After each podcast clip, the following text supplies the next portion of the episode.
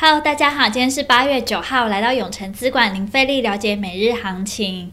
那上周末呢是八八节，很多人返乡过节哦。不过呢，假日雨实在太可怕了。星期六的时候啊，高铁行经苗栗，还有土石入侵，这也可能会影响营运的安全哦。大家可能真的要多加小心。不知道各位的父亲节是怎么过的呢？欢迎大家在底下留言跟我们分享哦。那我们先来看美股，美国劳工部呢七月份最新的就业报告显示，九十四点三万个就业岗位，好于预期。那失业率呢从五点九 percent 降至五点四。四 percent 新增的就业岗位的增加超过了六月份的水平。在美国就业报告好于预期之后，道琼指数和标普五百指数也收在历史新高，也显示出投资者摆脱了对 Delta 病毒的担忧。美元走强，黄金、油价跌落，十年期美债值利率攀升至一点三 percent。能源股带头上涨，科技股承压。科技五大天王呢，只有脸书上涨零点一五 percent，而苹果跌零点四八 percent，亚马逊跌零点九二 percent。接下来。再来呢，看台股，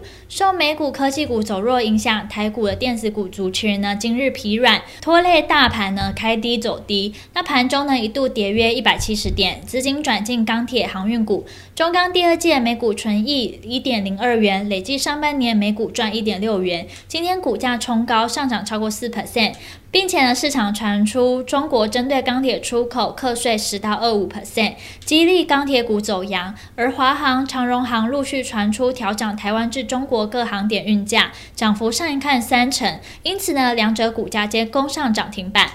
那联发科呢，在电子权值股中跌幅最深，中场跌一点六 percent，失守月线。联发科领跌，IC 设计股今天卖压也沉重，以及电子权值股红海联电、日月光等电子股均走弱。而台积电呢，随着低阶买盘进场，股价跌势收敛，中场呢急拉翻红，带动指数急拉，中场跌幅收敛，大盘下跌四十一点一三点，收在一万七千四百八十五点一五点，成交值来到三千四百八十九亿。三大法人合计卖超九十九亿，外资卖超七十三亿，投信买超零点一三亿，自营商卖超二十五亿。目前呢，可以看出加权指数跌不多，开低走低后还能拉出约一百三十点的下影线，最后呢只收小跌四十一点，看起来没有很弱，但其实盘面结构非常的弱，指数呢跌破五日均线，还有月均线，后续呢持续修正，而今天弱的地方在于中小型股。柜买指数呢跌了二点三 percent，直接用一根黑 K 棒跌破了上周一整个礼拜的涨幅。因为国际股市没有太大的利空，这种大幅的卖压是有机会短线止跌的，但不需要太早进场接刀子。那盘中热门产业包含了钢铁、玻璃、陶瓷、贸易、百货、航运，未来趋势及展望。台股呢再度进入修正，而很多盘面的人气股也都走弱，或是不少高档整理后今天跌破短中期均线的个股，在这种时候首先要有风险意识，没有太过强劲的营运利多，或是法人筹码持续大买的话，都要有先出场或反弹找卖点的准备。因为呢，盘面信心转弱下，本周很有机会再持续修正。等到后续呢，柜买指数明确止稳，再重新布局个股。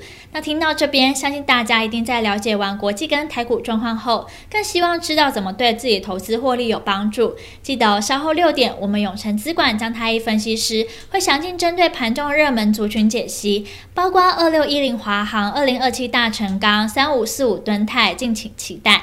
那今天的永诚资管零费力了解每日行情就到这边结束，祝大家可以操盘顺利。喜欢我们可以订阅，按下小铃铛。想更了解我们永诚资产管理处，欢迎到我们粉专及我们官网。那我们明天见喽，记得准时收看我们永诚资产管理处等你哦。